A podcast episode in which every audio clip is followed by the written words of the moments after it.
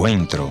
Esperamos que sea de su completo agrado. El divorcio es un problema en el mundo entero y también afecta a nuestro continente latinoamericano. Cada vez más está aumentando de forma exagerada en este siglo XXI. Y uno se pregunta, ¿cómo podemos parar este mal? Porque está afectando tremendamente a la familia. Vemos y escuchamos llantos de dolor de los niños que experimentan a diario el divorcio de los padres. Y lo peor de todo, cuando uno de los dos le culpa a mamá o a papá, hablando mal uno del otro, enfrente o a los hijos mismos, los niños tienen el derecho de tener mamá y papá y a vivir con ellos en un hogar feliz. Así es que mamá y papá cuiden su matrimonio y cuiden a sus hijos.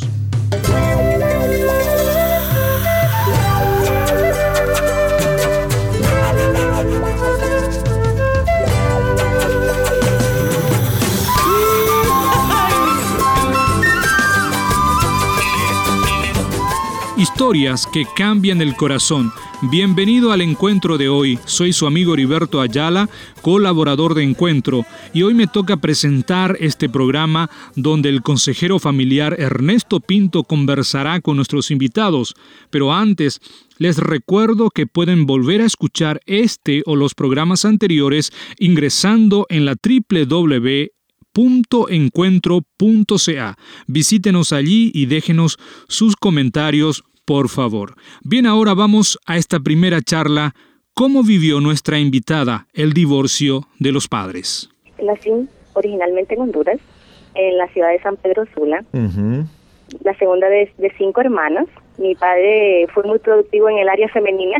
Cinco hermanas, eh, todas mujeres. Cinco hermanas, cinco chicas. Sí, al a él le tocó una tarea bastante ardua con cinco mujeres. Con mi madre compartimos pues muy poco tiempo, lamentablemente. Yo no nací en un hogar cristiano, entonces mis padres se divorciaron cuando yo tenía siete años. Hubieron bastantes discusiones entre ellos y al, al pasar de un, de un rato pues se pusieron de acuerdo así que se dividieron. Dos hermanas, las más pequeñas se fueron con mi madre y nosotras las mayores quedamos con mi padre. ¿Y cómo se siente el corazón de una niña al ver salir a mamá de casa?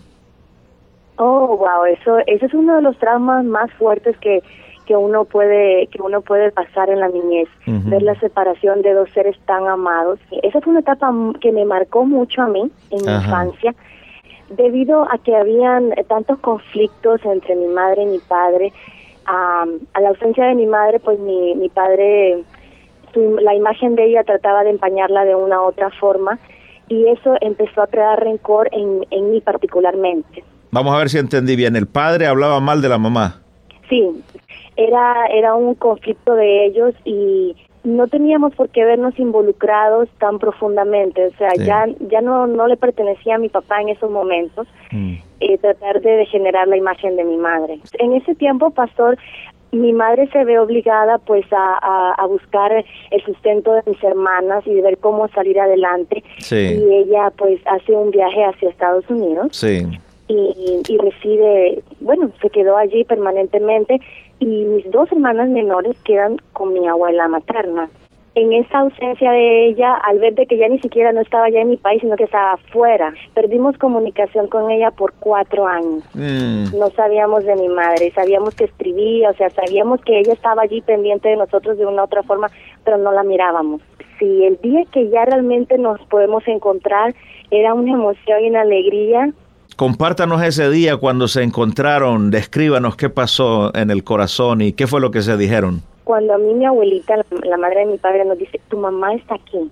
Y le digo, de verdad, abuelita, no me estás mintiendo, le decía, porque no lo creía, ¿verdad? no lo podía creer. No, no lo creía, pero no falta nada, dice, porque su papá no quiere que sepan hasta que él se los diga.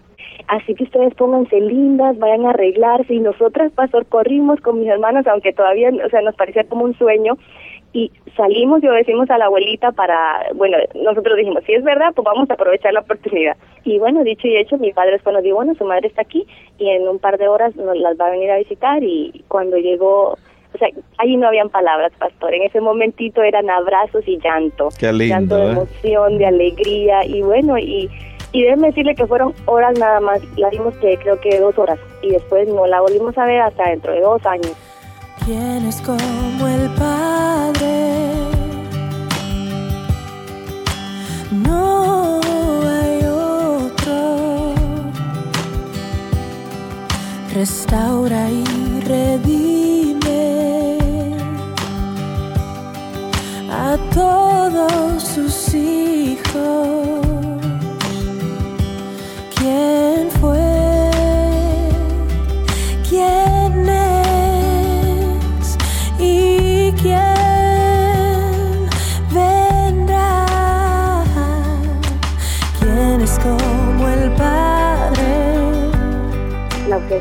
Madre me marcó mucho, pero Dios llega a tiempo.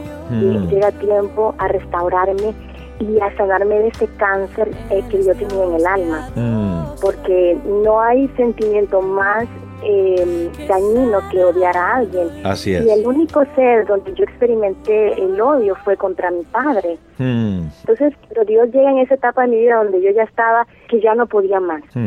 Yo no sentía que nada me llenaba. En esa etapa de adolescente mm, comienzo, mm, amigos a mi alrededor me comienzan a invitar a, a la iglesia, familiares, y bueno, yo asisto así como aficionada, ¿no? De vez en cuando, como, como quien quiere y no quiere, ¿no? quien no quiere, como de aquí y allá, algo sí. así. Ajá. Pero ay, Dios te lo va envolviendo uno en esos lazos tan fuertes y ese día realmente que se derritió mi corazón porque yo vine como una niña a soltar todas mis cargas y a, a y ponerme a recibir ese amor por el cual yo había carecido tanto y que la verdad que la fuente del amor es Dios. Sí. Las personas que nos rodean nunca van a ser capaces de llenarnos ese vacío que hay en nosotros porque la verdadera fuente del amor es Dios, de Él emana ese amor. ¿Y qué le decía a Dios en ese llanto, en esa oración? era como que yo me siento sola, pero yo sé que hay algo, hay algo que me deja sentir de que, que tú me creaste a mí y te amo y me enamoré, me enamoré de él y nunca, y sigo enamorada y nunca me, me pienso apartar de sus caminos porque es lo más bello que me ha sucedido. Habiendo habido dificultades con el Padre terrenal, ¿cuál es la imagen que recibe de ese Padre celestial en ese momento cuando está llorando con él ahí?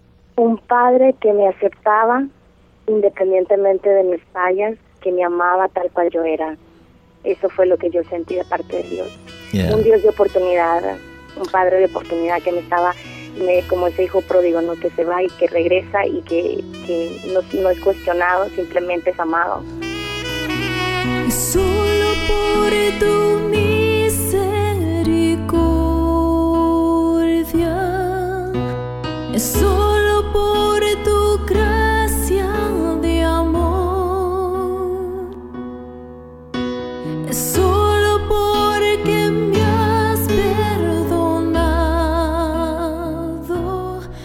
Mis amigos, qué triste escuchar la historia de nuestra amiga, pero por el otro lado nos pone feliz porque encontró sanidad a su dolor. Dice un corito, Cristo rompe las cadenas y me da seguridad. En esta segunda parte escucharemos a nuestro invitado cómo Cristo rompió esa cadena de maldición que él tenía como consecuencia por el divorcio de sus padres. Y además, él mismo ofreció la misma salida a su madre por quien guardaba mucho rencor, por dejarlo en abandono cuando él tenía tan solo ocho años. Escuchemos la historia. Yo nací en San José de Ocoa, en República Dominicana, eh, y de una familia de eh, siete hermanos.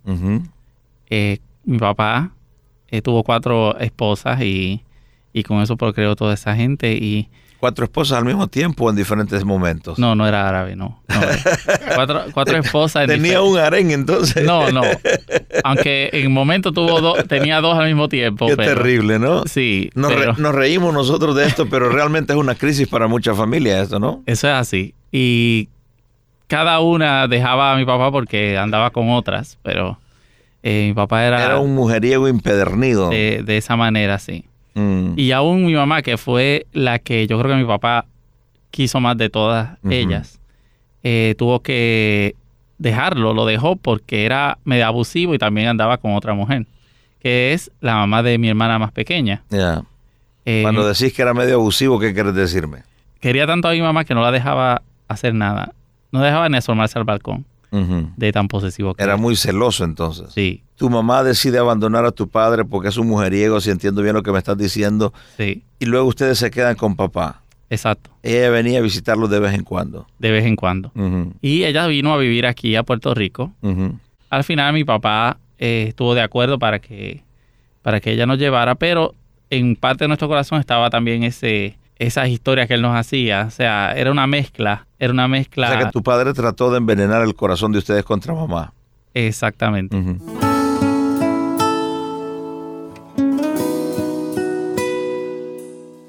Uno puede decir que el Señor te encamina porque esos problemas psicológicos muchas veces no es que el Señor va a No tiene una varita mágica. una varita mágica que arregle todos tus pensamientos y de momento ya tú eres una persona con toda la confianza. El amor de Dios te ayuda porque la de las personas que te aman y tú sabes que el Señor te ama, eso te da mucho significado. En el caso tuyo, ¿cómo llegas a esa convicción de que Dios te ama? Bueno, cuando vine a vivir a casa de mi madre, a dos casas más al frente había una iglesia. Sí.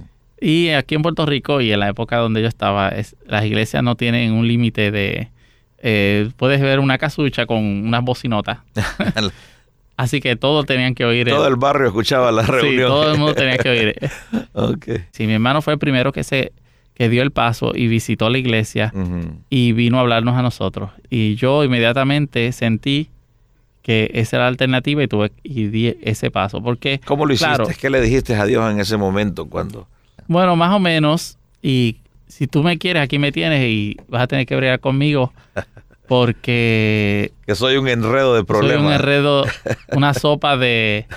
A, a ver qué tú haces porque arroz con gandule, como dicen Sí. los puertorriqueños, ¿no? yo no sirvo para nada, pero si tú no tengo a nadie, si tú quieres bregar conmigo, aquí me tienes. ¿Y qué te dijo Dios? Y, y Dios me, me- no me soltó hasta el día de hoy. Me deleitaré en tu cuidado, Dios. De mis sueños eres guardador. A tu lado permaneceré, Señor. Tuviste que perdonar a tu madre y a tu padre. Contanos el momento en que perdonas a tu madre. Eh, estábamos en falda, esa era una, una noche medio lluviosa. Yo estaba a punto de irme porque yo soy muy malo para empezar las conversaciones. Este, visité y mami se puso en su mood usual y le hablé del asunto. Le dije, este, empezamos a hablar de esa historia de mi niñez. Y dije, ¿por qué tú te fuiste cuando yo tenía ocho años? ¿Por qué? Y ella me, me hizo la historia de, de lo que pasó con mi padre. Y yo le dije, está bien. Y empezó a darme todas sus excusas de todos los problemas que tuvo. Y yo le dije, está bien que pasaste de todo eso, pero mira, aún a pesar de todo, tienes que entender que, que yo te perdono y te quiero. Y que todo eso está en el pasado. Que nada de eso me afecta ahora, pero tú tienes que entender que no puedes vivir encerrada en esa falta de amor desde tu niñez, porque Dios tiene amor para ti y no puedes vivir así. Sí. Y cuando le dices, yo te perdono y te quiero, ¿qué te dijo? Y nos abrazamos allá afuera y estuvo chévere. Y yo dije, no importa. Empezaste a llorar, empezó a llorar ella, se abrazaron. Sí, eh, fue lindo, fue lindo.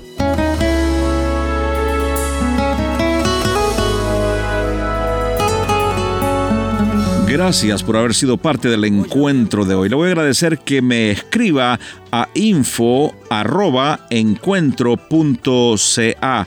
También puede visitarme a nuestra página en el www.encuentro.ca. O si desea escribirme una cartita postal, escríbalo entonces a programa radial Encuentro 225 Riverton Avenida WPG Manitoba R2L 0N1 Canadá. Será hasta nuestro próximo encuentro. Soy tu amigo Ernesto Pinto recordándote que Dios te ama y yo también.